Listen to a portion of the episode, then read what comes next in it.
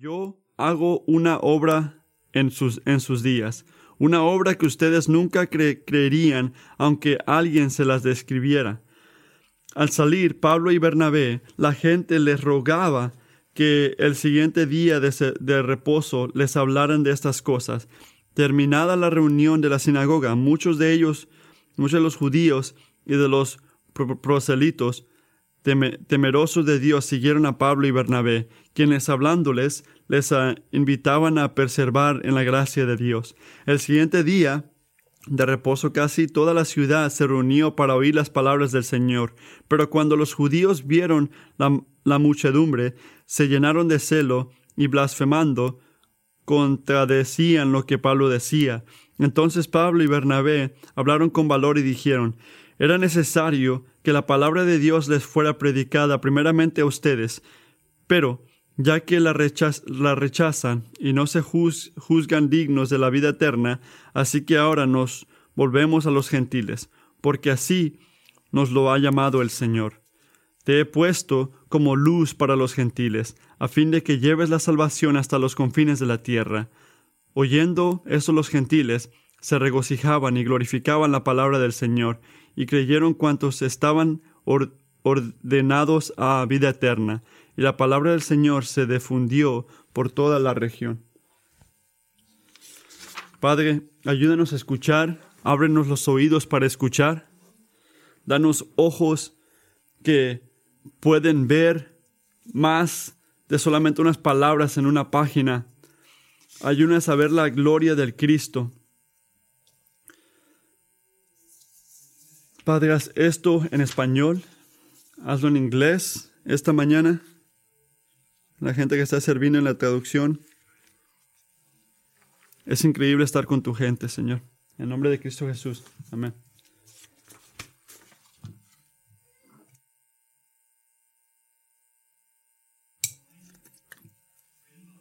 Algunos ya saben, pero la abuela, en el lado de mi mamá, cumplió, mi papá, perdón, cumplió 101 años. Y está en salud increíble. Mis padres tomaron a mis hijos, mis tres jóvenes, para ir a visitarla, que está en las afueras de West Virginia. Ha vivido ahí casi toda su vida y regresaron con teléfonos llenos de fotos y películas de la experiencia, incluyendo tiempo que se tomaron sentándose en las piernas de la abuela y mirando estos videos regresó tantas memorias de conversaciones que yo tenía con ella cuando yo estaba creciendo, incluyendo esto. Cuando tú le preguntas algo, muchas veces, casi siempre decía, sí. Decía sí. Porque por la mayoría de su vida no ha podido escuchar en un oído y en el otro casi muy apenas escucha. Y aunque puede leer labios, muchas veces no entiende lo que la gente le está diciendo. Y ahora para dejarle saber algo, su deshabilidad no, no la ha parado de servir a la gente o de tener conversaciones.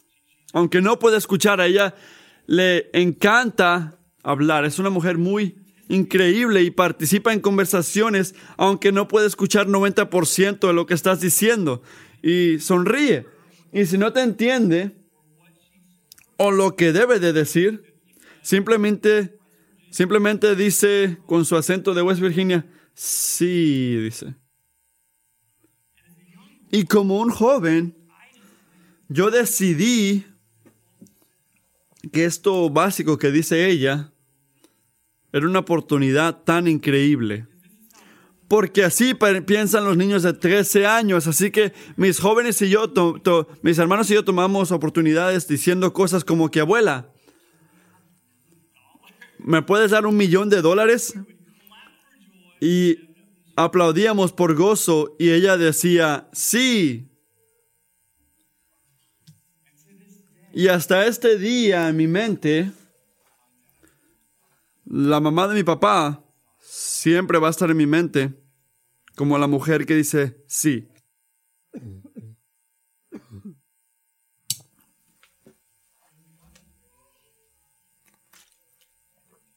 El Dios que nos crió y nos liberó es un Dios que le encanta decir sí.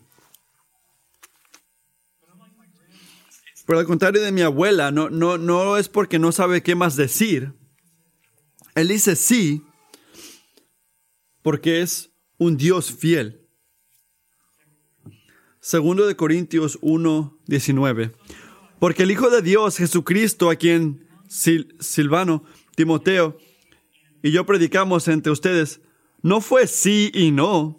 En Él siempre ha sido sí. Todas las promesas que ha hecho Dios son sí en Cristo. No tengo que decirte que vivimos en un mundo que está lleno de promesas quebradas o expectativas que no se cumplieron y deseos por todo tipo de cosas que son buenas y verdaderas. La gente todo alrededor, alrededor de ti y de mí, hacen promesas que no cumplen.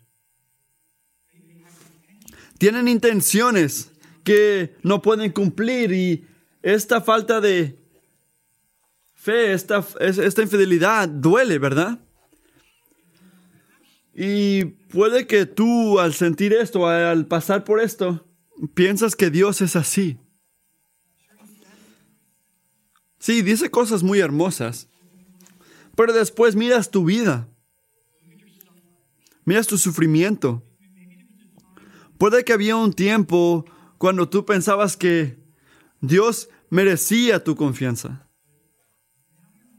pero ahora no estás seguro.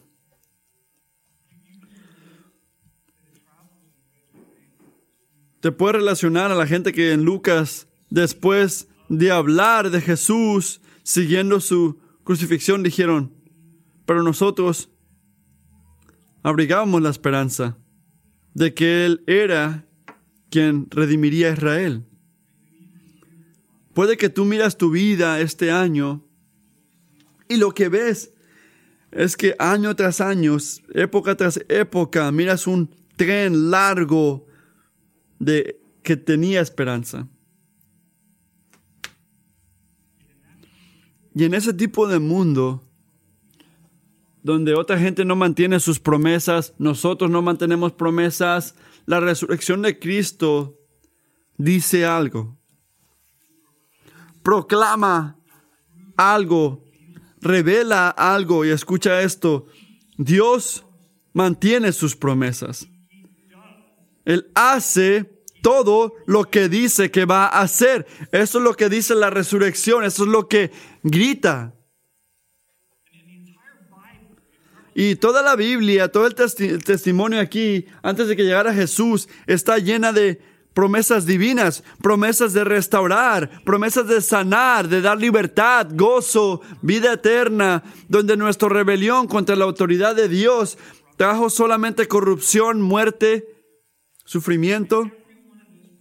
Y a cada una de esas promesas, cada promesa que Dios ha hecho, la resurrección de Cristo dice, sí. ¿Por qué? El punto de Hechos. Porque la salvación prometida de Dios se cumple a través de la resurrección de Jesús para todos los que creen. Ese es el punto de Pablo. La salvación prometida de Dios se cumple, dice que sí, a través de la resurrección de Jesús, de Jesús para todos los que creen. La fidelidad de Dios, escuchen, no solamente es una idea abstracta o algo que cantamos o que la Biblia dice, cristianos que creen, pero es nada, no es, no, es algo verdadero. La fidelidad de Dios nos llama a hacer todo lo que dice que va a hacer. Que va a cumplir obras de salvación por nosotros. Y lo vemos en que levantó a Jesús y esto, hermanos, es la buena noticia de la Pascua. Si quieres saber lo que significa la resurrección y por qué los cristianos se emocionan de la resurrección o agradecidos, la respuesta más básica que puedo decirte es esta, que porque todas las promesas de, de Dios, la resurrección dice que sí. Todas las promesas de Dios encuentran su sí en Jesús, en la resurrección. Y aquí Pablo hace tres puntos de la salvación que necesitamos y que Dios ha sido fiel al proveer. Vamos a leer esto. En primer lugar, la salvación es un regalo de un Dios fiel. La salvación es un regalo de un Dios fiel. Basado en lo que dice Pablo aquí, vemos que en el versículo 15 hay una invitación de los líderes en las sinagogas, que es en el en día de hoy es el, país Turkey, y le dicen, hermanos, si tienen alguna palabra de exhortación para el pueblo, hablen. ¿Qué invitación le están haciendo aquí? Si tienen una palabra de exhortación. Y en el sermón que Pablo predica basado en esta respuesta fue una palabra de aliento antes y lo es ahorita también. ¿Por qué es así? Porque las palabras de Pablo Últimamente son las palabras de Jesús. Representan a Jesús. Igual que el resto del libro de Hechos, Hechos 1, lo que Jesús continuó haciendo y enseñando a través de sus discípulos y sigue haciéndolo hoy. Y en el versículo 17 a 22, Pablo habla de más o menos unos mil años de la historia de Israel. Está moviéndose rápido.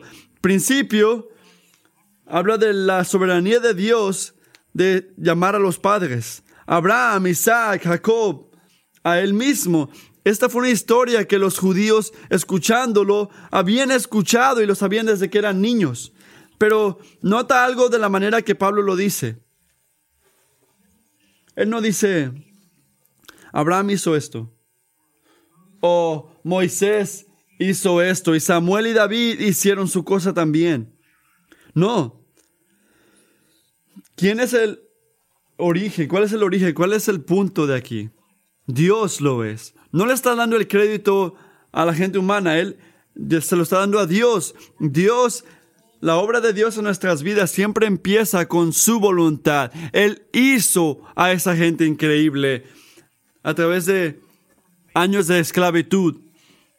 Él dio el poder y después Dios lo sacó de que de un, man, un, un, brazo fuerte. ¿Cuál es el punto? Que la liberación del problema no viene de nuestra sabiduría, de nuestro entendimiento, viene del Señor, la liberación.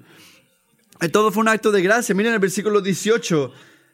Dice que por un periodo como 40 años lo soportó, lo soportó. ¿Cómo te gustaría que Dios te diga, bueno, te soportó? Fue un acto de gracia. Él pacientemente soportó a su gente aunque ellos lo contradecían, no confiaban en Él, no obedecían. La misericordia es el tema de nuestra canción. Pero no, no lo es porque Dios es débil o porque no es justo o cierra el ojo a la malicia. No, Él destruye, y lo ves en el versículo 19, destruyó siete naciones por su malicia. Así que ¿por qué aguantó? ¿Por qué soportó, por decir, a Israel? ¿Por qué los trajo la tierra prometida? Lo hizo, los cargó porque Él les había prometido. Y Dios siempre cumple sus promesas. Por eso lo hizo. Pero nota en el versículo 20 el tiempo de este regalo de salvación. No es gobernado por sabiduría humana o, entendimiento. Todo esto, todo eso tomó como 450 años. No me gusta esperar dos semanas. ¿A ti? ¿Tú piensas que la espera fue entendida por Israel después de, no sé, 300 años de esclavitud en, Egipto? No. Hermanos y hermanas, las maneras del Señor no han cambiado. Cuando algo no lo entiendes tú, por favor, no concluyas que Dios no se está moviendo. Humildemente recuerda que sus maneras son mejores. Sus pensamientos son mejores que tus pensamientos. Toda la historia de la salvación de Israel de principio a fin fue la obra de Dios. Les dio jueces, profetas como Samuel, les dio y quitó al rey Saúl y levantó a David, el hijo de Jesse, en su lugar. Pero ¿qué es tan especial del rey David? Miren el versículo 22. Era un hombre conforme a mi corazón que era toda mi voluntad. Y hay que parar ahí. Porque sí, David fue fiel y increíble, pero si sabes algo de su historia, hasta su historia es marcada por fallas increíbles. El punto, todo líder que Dios fielmente pone para liberar a su gente, todo líder, sin excepción, inevitablemente falla en algún punto hacer toda la voluntad de Dios. Así que esto significa que el Señor y Pablo están mintiendo en el versículo 22. No, Las promesas que miramos en el versículo 22 no es una mentira, para nada. ¿Por qué? Porque donde David fallaba, el, el hijo mayor de David no falló, está refiriéndose a, a, Cristo. Hay un hombre en el linaje de David que perfectamente y completamente hizo toda la voluntad de Dios en el poder del Espíritu. Miren el versículo 23. De la descendencia de este hombre, refiriéndose a David, conforme a las promesas, Dios ha dado a Israel un Salvador, Jesús, como había prometido. Y ahora Jesús no es menos de un hombre, ¿verdad? Que esto sea claro. Y todavía es infinitamente más. Es el Hijo eterno de Dios, el creador del cielo y la tierra, ropado en humanidad. Un hombre que sabía su frialdad, anticipando a David. Decía que yo no soy él, decía Juan el Bautista. Y es una buena línea para toda esa gente que quiere salvarse a sí mismo y toda la gente alrededor. Despiértate en la mañana y confiésale al Señor, Jesucristo, no soy yo, no soy tú. Yo no soy el Mesías, yo no soy el Salvador, pero Él viene. Viene en camino, siempre está aquí y para Él, cuando Él viene, yo no soy capaz de hacer el servicio más mínimo para este hombre, está diciendo Juan el Bautista, que ni puede amarrarle las sandalias. ¿Cuál es toda la historia de Israel? Desde Abraham hasta David hasta Jesús. ¿Qué nos dice? El punto. Dios es el actor principal en la salvación y la salvación que necesitamos viene de Él.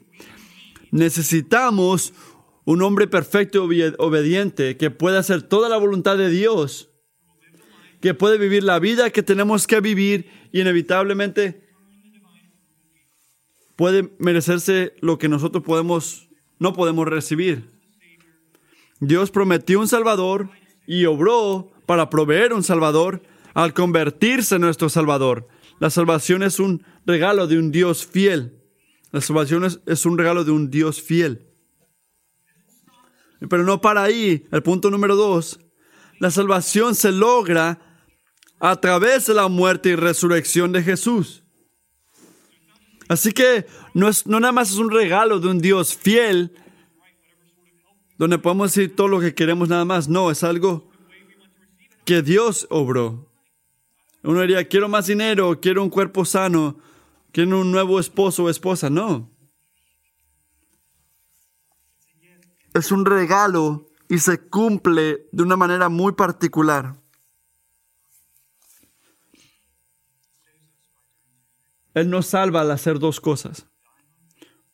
Morir en la cruz y la resurrección de esa tumba, como lo había prometido Dios. Y en los dos momentos, los dos temas, en la muerte y resurrección, Pablo no nada más dice, lo que hizo Jesús o lo que le pasó, sino que era el cumplimiento, un, un grito sí a las promesas que Dios había hecho hace un buen tiempo. Así que en los versículos 27 y 28, Pablo habla de la, la crucifixión de, de, Jesús, pero empieza con una referencia al Viejo Testamento, lo que se leía cada domingo en las sinagogas, como en ese tiempo, donde Pablo estaba predicando, ellos leerían pasajes como esto, Isaías 53:5, Él fue traspasado por nuestra, nuestra rebelión y molido por nuestras iniquidades, sobre Él recayó el castigo, precio de nuestra paz, y gracias a sus heridas fuimos sanados. Desde el principio, todos escuchando a gente, a Pablo en la sinagoga, hubiera escuchado estos versículos. Y hubieran escuchado Salmo 22, versículo 16, donde el salmista dijo, como perros de presa me han rodeado, me han cercado una banda de malvados, me han traspasado las manos y los pies, Puedo contar, con mis, contar mis huesos con satisfacción perversa. La gente se detiene a mirarme. ¿Y cuál es el punto de Pablo? Que los judíos en Jerusalén deberían de haber reconocido a Jesús como un siervo que sufría. Deberían de haber sabido que venía un siervo que iba a sufrir porque Dios había anunciado ya en sus palabras. Pero estaban ciegos espiritualmente, amigos. No podían ver que se estaban cumpliendo todas esas escrituras. No podían ver por sí mismos que eran pecadores que merecían muerte.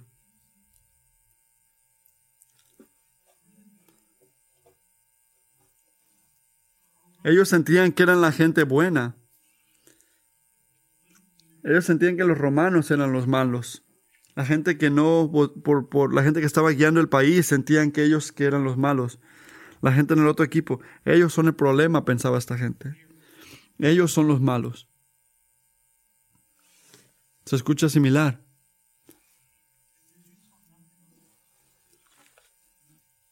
Los judíos miraban una gente que estaba pretendiendo. Ellos miraban a alguien que estaba blasfemando, pretendiéndose en Dios. Jesús no puede ser el Salvador. Míralo. No puede salvarse ni a sí mismo. Pero al ser ciegos, no terminó el plan de Dios. Cumplió el, plan de Dios. Cumplió lo que decía Dios. Era la manera que Dios hace para cumplir promesas como Isaías 53 o Salmo 22 en Salmo 22 dice que, este, que los cumplen al condenarlo. Y no se equivoquen. El que condenaban era completamente inocente. Versículo 28. Encontraron en él ninguna, ninguna culpa que merecía muerte. Era su inocencia que le ayudaba a tomar nuestra culpa, nuestra vergüenza para que no tendríamos que morir nosotros. Así lo hace Dios, usa la malicia más grande, la justicia más grande. No algo que te ocurrió a ti, es lo que le ocurrió al Hijo de Dios. Usa esta malicia, usa eh, la crucifixión de Dios mismo. ¿Para qué? Para cumplir su voluntad. Cumplir su salvación basado a su voluntad. Toda la gente alrededor de Jesús pensaban que estaban cumpliendo su voluntad. De repente tú estás caminando y sientas que toda la gente a tu alrededor está haciendo esto. Están haciendo su voluntad sobre ti. Estoy sufriendo a las manos de gente malicia, maliciosa que están haciendo todo lo que quieran en mi vida. Es lo que pensaba toda la gente con Jesús, que estaban cumpliendo su voluntad. Pero mira el versículo 29. En realidad, estaban cumpliendo todo lo que estaba escrito acerca de él.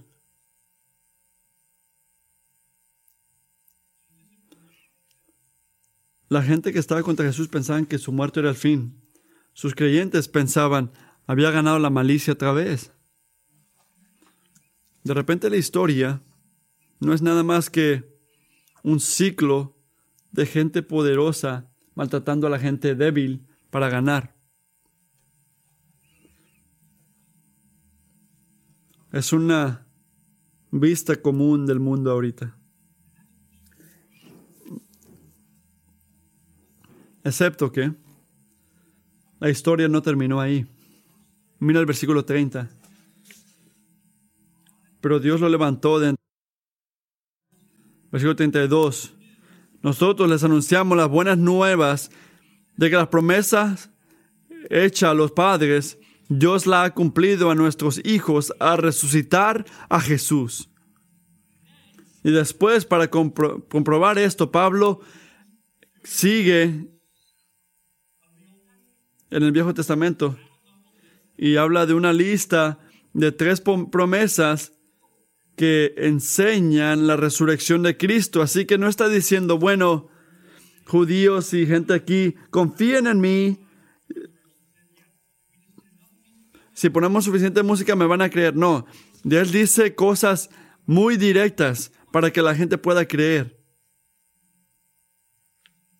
Él los regresa a la palabra de Dios y les enseña cómo Dios es fiel. En primer lugar habla en versículo 30 de, Salmos. Dice,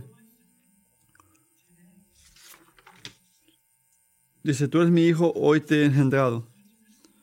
Hijo mío eres tú, yo te he engendrado. Y ahí habla de que la gente, los hijos de Dios son todos los, los, los, los israelitas ahí, todos los que están en el linaje de David para gobernar a su gente. Pero últimamente el hijo de Salmo 2 habla de alguien más grande que David. Habla de Jesús.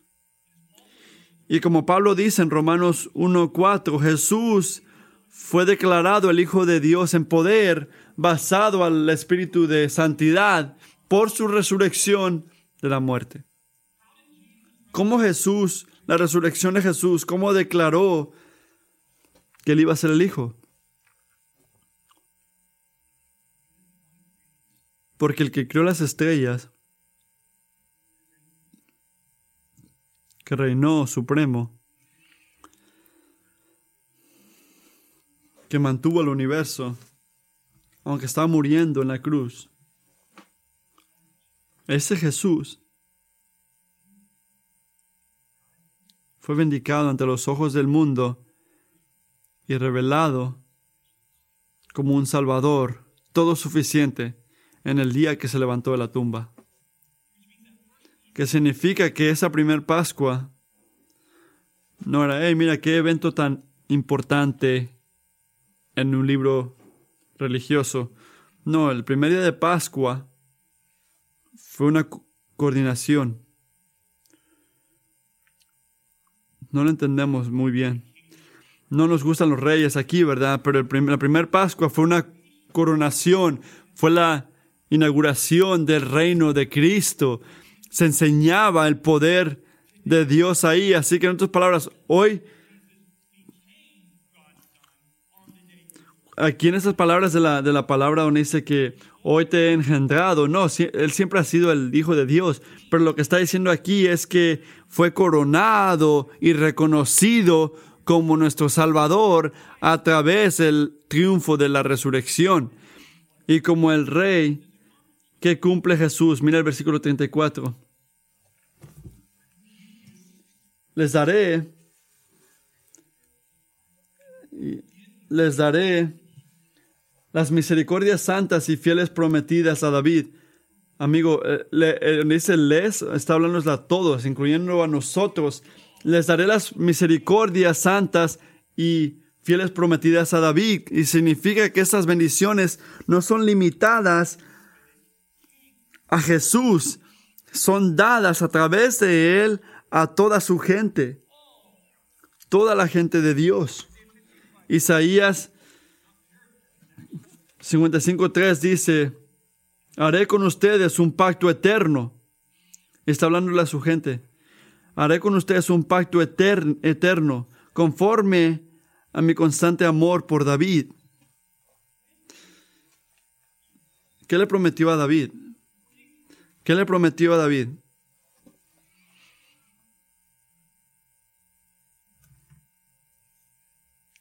que no le iba a quitar su amor fiel. Eso lo había prometido David, que no iba a separarse su amor de él y a su descendencia. ¿Hay una mejor promesa en el mundo? Que no dejará de amarlo, que Dios mismo no va a quitar su amor fiel de ti ni de tu descendencia. Pero ¿de qué tipo de, qué tipo de amor está hablando aquí? Eso es importante, ¿verdad?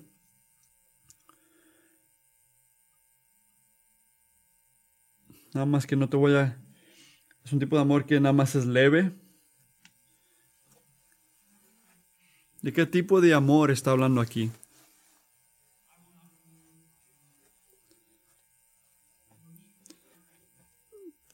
¿De qué tipo de amor está hablando? ¿Está hablando de amor muy básico? No. El tipo de amor que Dios está prometiendo, basado en Salmos 2.7, es el amor del Padre por Jesús. La descendencia de David. Piensa en esto. Ten mucho cuidado. Piensa muy detallosamente en Isaías 55.3. Dios está prometiendo nada menos que traer a su gente a la experiencia de amor fiel de un Padre que Jesús siempre ha, tenido. Nos está ofreciendo el mismo amor que Jesús siempre ha tenido. Y traer, traernos a esto requiere algo, y es el punto de Pablo. Jesús tiene que continuar viviendo, ¿verdad? Porque solamente ahí todos los que están en Él, todos los que son unidos con Él y todos los que son uno con Él, pueden recibir y gozarse de este mismo amor fiel que Jesús recibe día tras día. Tu vida, cristiano, tu vida, tu aceptar, tu bienvenir, tu gozo en el amor del Padre, está muy atado a Jesús. Y Pablo lo sabe, por eso él dice en el versículo 35, hablando de otra promesa en Salmo 15, 10, tú, Padre, no vas a dejar que tu hijo vea corrupción, queriendo decir que, que no vas a dejar el hijo de tu gozo en la tumba. El Padre es activo, es personal, es eterno, porque la vida de Cristo es eterna. La vida de Jesús es, es indestructible. Y Pablo dice que era imposible destruirlo. Porque era imposible que la muerte lo mantuviera bajo su dominio. Salmo 2 dice que Jesús es el hijo de David, la descendencia de David, que Dios le había prometido vida eterna. Isaías 55 dice como la gente de Dios vamos a recibir la misma bendición que recibió David. Y Jesús puede cumplir y darnos el amor del Padre como su gente porque porque él no está muerto, él está vivo. Eso es Salmo 16.10. En otras palabras, porque Salmo 2.7 y 16.10 son verdaderos de Cristo, Isaías 55.3 es verdad de nosotros. Para concluir lo que está intentando decir Matthew, que la promesa se le fue dada a David y después a la descendencia de David, que viene siendo Jesús. Y después en Isaías 55 dice que esa misma bendición la vamos a recibir nosotros. Así que esta bendición de estar ante Dios, es tener el amor de Dios, fue pasada a David, a la descendencia de David que es Jesús, y después a Jesús a nosotros. Y nunca terminará porque Jesús es eterno, y porque, eh, por la resurrección.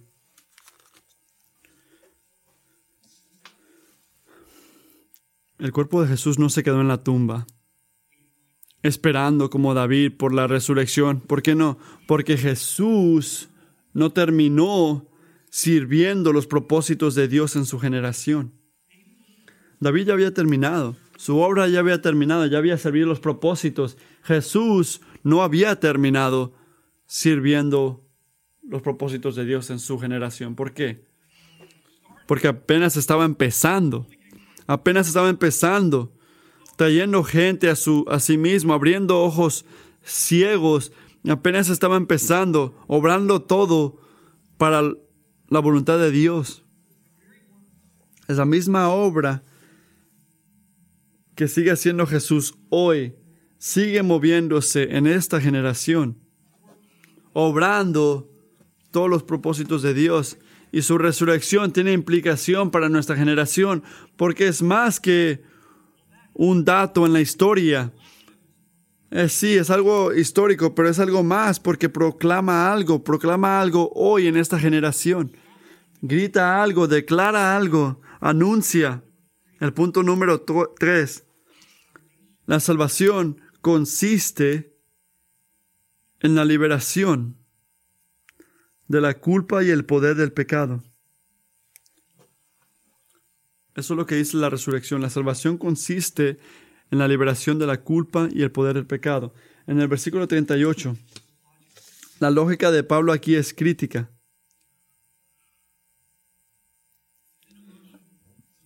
Esto no es emoción. Esto no es un, un acto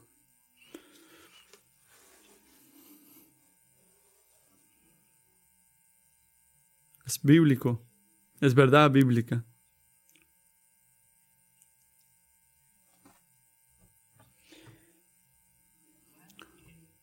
Sepan que por medio de Él les es anunciado. ¿Qué está haciendo aquí? Está diciendo que la resurrección de Cristo no nada más es un evento en la historia, dice algo hoy está declarando algo hoy, está anunciando algo que es muy claro para siempre. ¿Y qué es esto? Que a través de este hombre el perdón de los pecados es proclamado para ustedes. Sepan que por medio de él les es anunciado el perdón de los pecados. El perdón de los pecados siempre ha sido el obstáculo, siempre ha sido la lucha para conocer y sentir relación con Dios. Es una necesidad que tenemos todos y es un regalo de resurrección que la resurrección cumple. Y piénsenlo así. Vamos a tener un experimento juntos. ¿Qué tal si Jesús había muerto en esa cruz y se quedaba en la tumba? ¿Qué tal si se hubiera muerto en esa cruz y, se hubiera quedado en la tumba? ¿Qué, qué sabemos? No hubiéramos sabido si su sacrificio fue suficiente.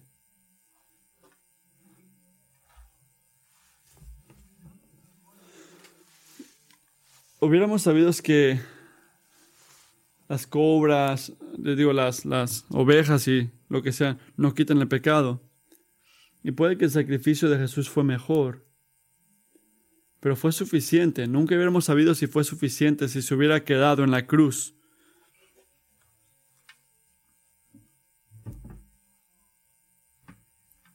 No hubiera sabido. Hebreos 10, 12 dice, pero ese sacerdote, después de ofrecer por los pecados un solo sacrificio para siempre, se sentó a la derecha de Dios. Se sentó a la derecha de Dios. Su resurrección, su reino en el cielo ahorita, confirma que la muerte que tuvo fue más que suficiente.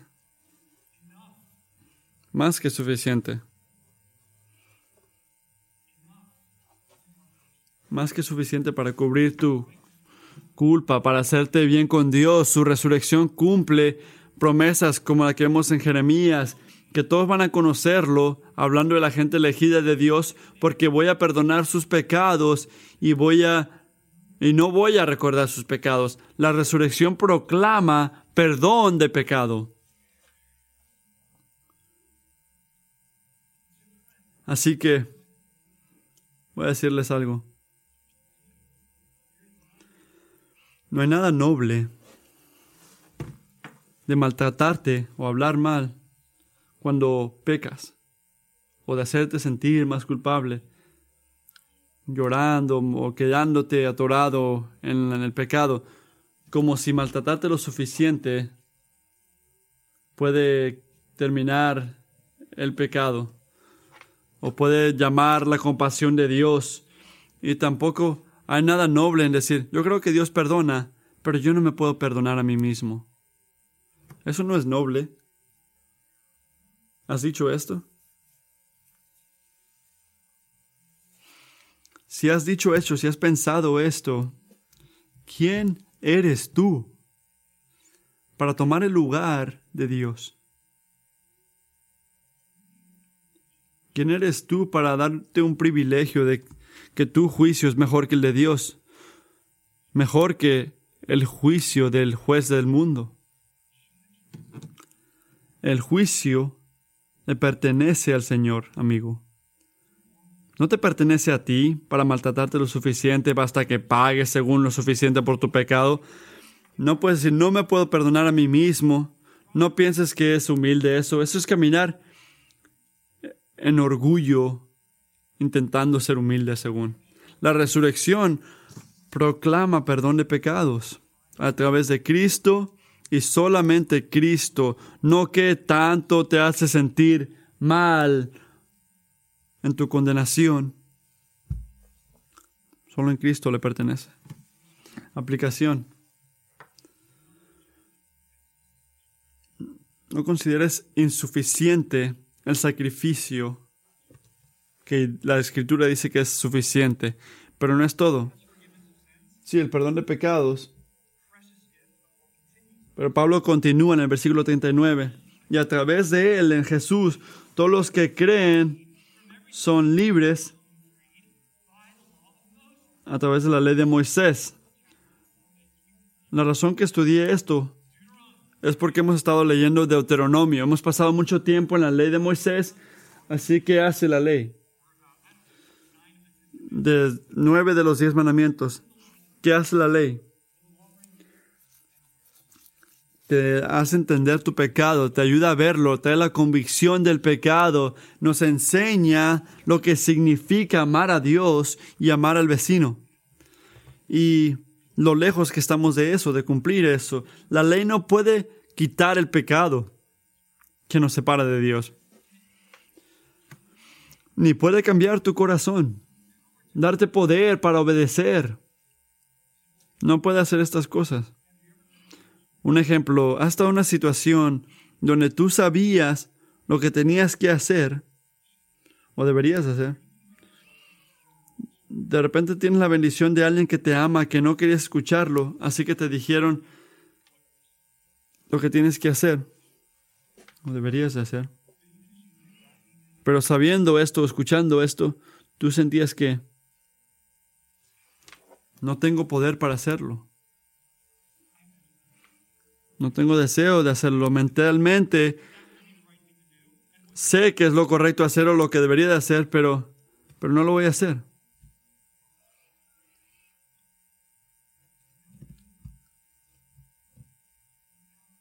No hay poder. Pensamos que la libertad es que nadie nos diga qué hacer. ¿Sabes qué es la verdadera libertad? La libertad de hacer lo que Dios te ha creado, para lo que Dios te ha creado. Esa es la verdadera libertad, hacer lo que Dios te ha llamado a hacer. Y la ley no te puede hacer eso. La ley marca el camino de las maneras de Dios, pero no te da poder para correr a esos mandatos o cumplir esos mandatos.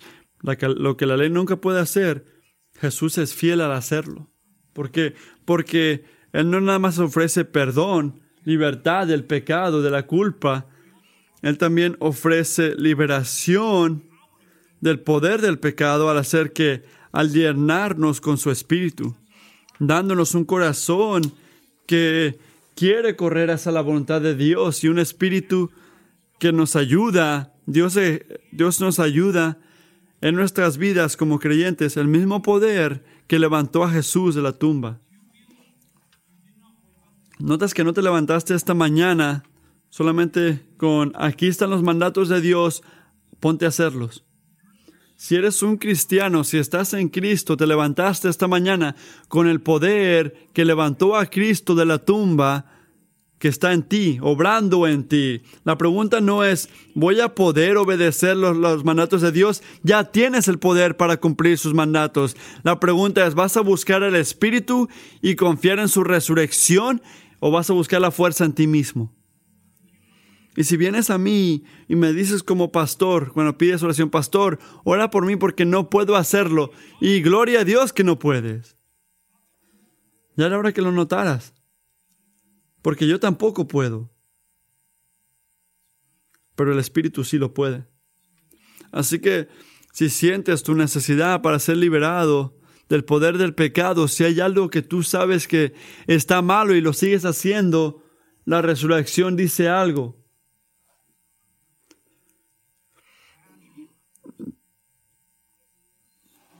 está hablando? La resurrección. ¿Y qué está diciendo? La libertad, la libertad que quieres está disponible. No en el futuro cuando cambias tu vida, pero ahorita, ahorita está, porque está en Cristo Jesús. Padres, por favor recuerden lo que acabo de, de decir. Cuando tus hijos están luchando al obedecer. Lo que necesitan últimamente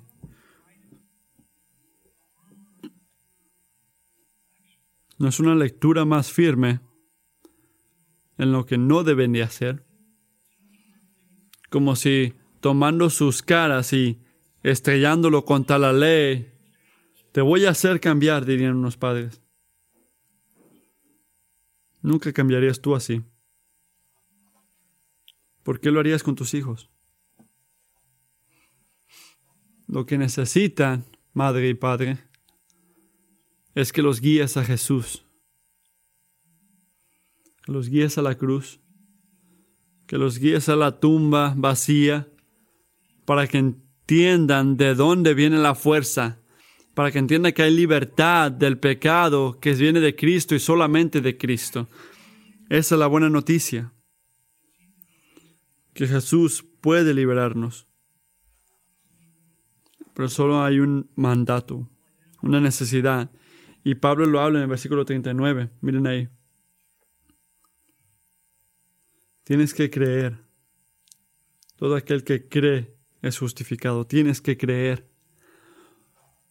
todo aquel que cree.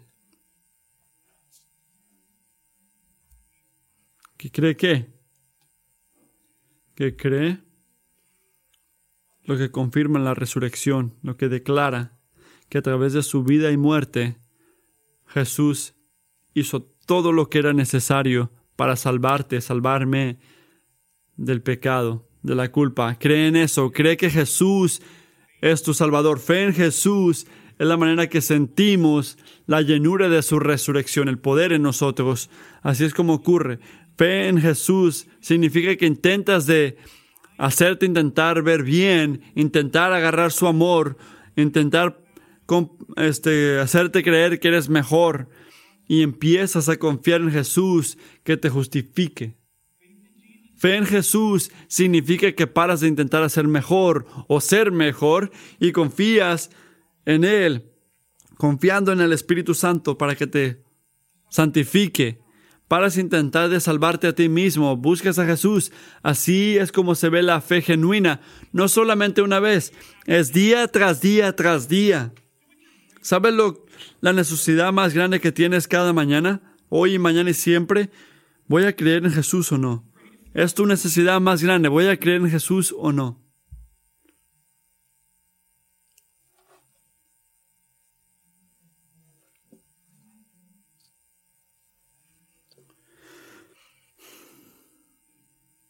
Esto no hace que tu fe, tu salvación,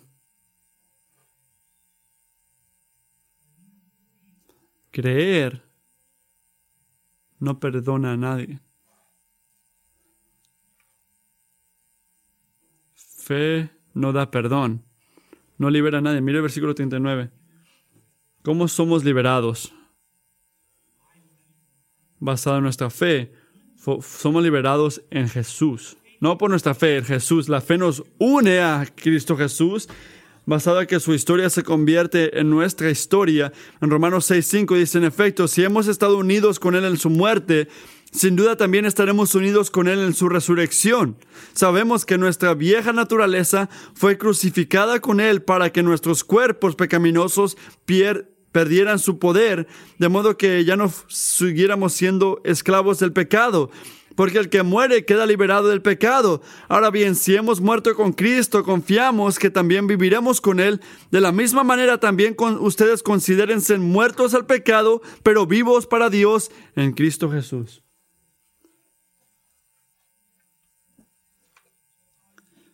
Amigos, la salvación de Dios consiste de liberación de la culpa y poder del pecado. Y esa promesa se cumple en Jesús, la resurrección de Jesús. Porque el Salvador tomó nuestro pecado a la tumba y salió victorioso. La justicia cumplida, la salvación cumplida, la muerte vencida, la vida segura porque lo que hizo Jesús, la resurrección. Y al hacerlo, la resurrección te deja con una advertencia. Mira el versículo 40. Una advertencia. Tengan cuidado. La pregunta no es si Dios cumple sus promesas. La, duda aquí no es si Dios cumple sus promesas. La pregunta es si vas a decirle amén a Dios por su gloria. Creyendo en Él, confiando en Jesús, obedeciéndolo, o ir contra Él porque piensas que no lo necesitas, porque vas a tener tiempo en el futuro para acomodarte todo bien con Dios, aunque haya un Dios o no. Noten esto. Si eliges este camino, esta opción, si vas contra Jesús o no le pones atención, estás cumpliendo otra promesa. Excepto esta promesa es una promesa de juicio. El versículo 40, tengan pues cuidado de que, no, de que no venga sobre ustedes aquello que se habla en los profetas. Miren, burladores, maravillense y perezcan, porque yo hago una obra en sus días, una obra que ustedes nunca creerán, creerían aunque alguien se las describiera. Le trajo una palabra a Israel aquí, una palabra de juicio. Los babilonios vienen, van a tomar exilio humano. La historia iba contra la palabra del Señor y dijeron, nada malo va a ocurrir, nada malo nos va a pasar. Y sufrieron las consecuencias. Y mucha gente hacen la, hacen la misma falla ahorita, se equivocan así si tú, escúchame a mí, si tú te burlas del Evangelio, si tú escuchas un sermón como este y no lo tomas a corazón y no respondes con fe en Jesús, vas a morir en tus pecados. Porque confiar en Jesús no es una opción de vida, es una opción de vida o muerte. No es una opción de que si es que quiero o no. Nota esto hoy, y gloria a Dios, hoy has escuchado el Evangelio. Has escuchado el Evangelio. El perdón de pecados ha sido proclamado, el poder, la, libertad del, del pecado en Jesús. Este, así que te quiero decir a ti que respondas. Responde en la manera que la gente en el versículo 42 lo hicieron o rogaron que estas cosas se les digan el siguiente domingo. Hoy escucharon el Evangelio, lo escucharon. Esta gente dirían, ¿por qué tienes algo nuevo, Pablo? Ya lo entendí, que murió, resucitó, ayúdame a controlar mi dinero o mi relación. No, esta gente estaba orando, pidiendo que, que, que digan lo mismo la siguiente semana, porque nunca vas a parar de necesitar el Evangelio.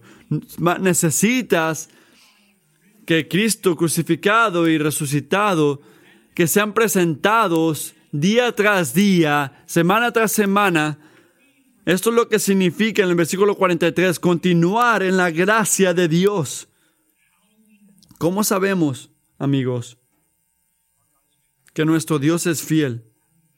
¿Cómo sabemos que va a cumplir lo que va a decir, lo que ha dicho? En el versículo 34, porque levantó a Cristo entre los muertos para que no regrese la corrupción. Ahí se cumplieron todas las promesas de Dios. La resurrección dice que sí a esas promesas. Sí Dios puede, sí Dios es fiel, sí el, el sacrificio fue suficiente, sí su poder es suficiente, sí su vida puede ser tu vida, sí tu, tu vida puede estar en Él. Y sí, el día viene cuando tu cuerpo de resurrección vas a gozarte con Cristo. Llega el tiempo donde vas a estar lado a lado con Él y gloria a Dios por eso. Jesús, esta mañana queremos decir amén a tu gloria. Gracias que la salvación que necesitamos es un regalo de ti, que se cumple en tu vida, muerte, resurrección y nos trae perdón de pecado, y libertad del poder del pecado. Dios, danos una fe renovada. Para esos que se preguntan esta mañana, no sé si conozco a este Dios. Dime más, pastor, dirían. Dales el regalo de nueva fe. Queremos ser un pueblo que escuchen tus promesas y después miran la tumba vacía y dicen cada mañana, Padre, gracias por decir sí, por cumplir tus promesas. En nombre de Jesús. Amén.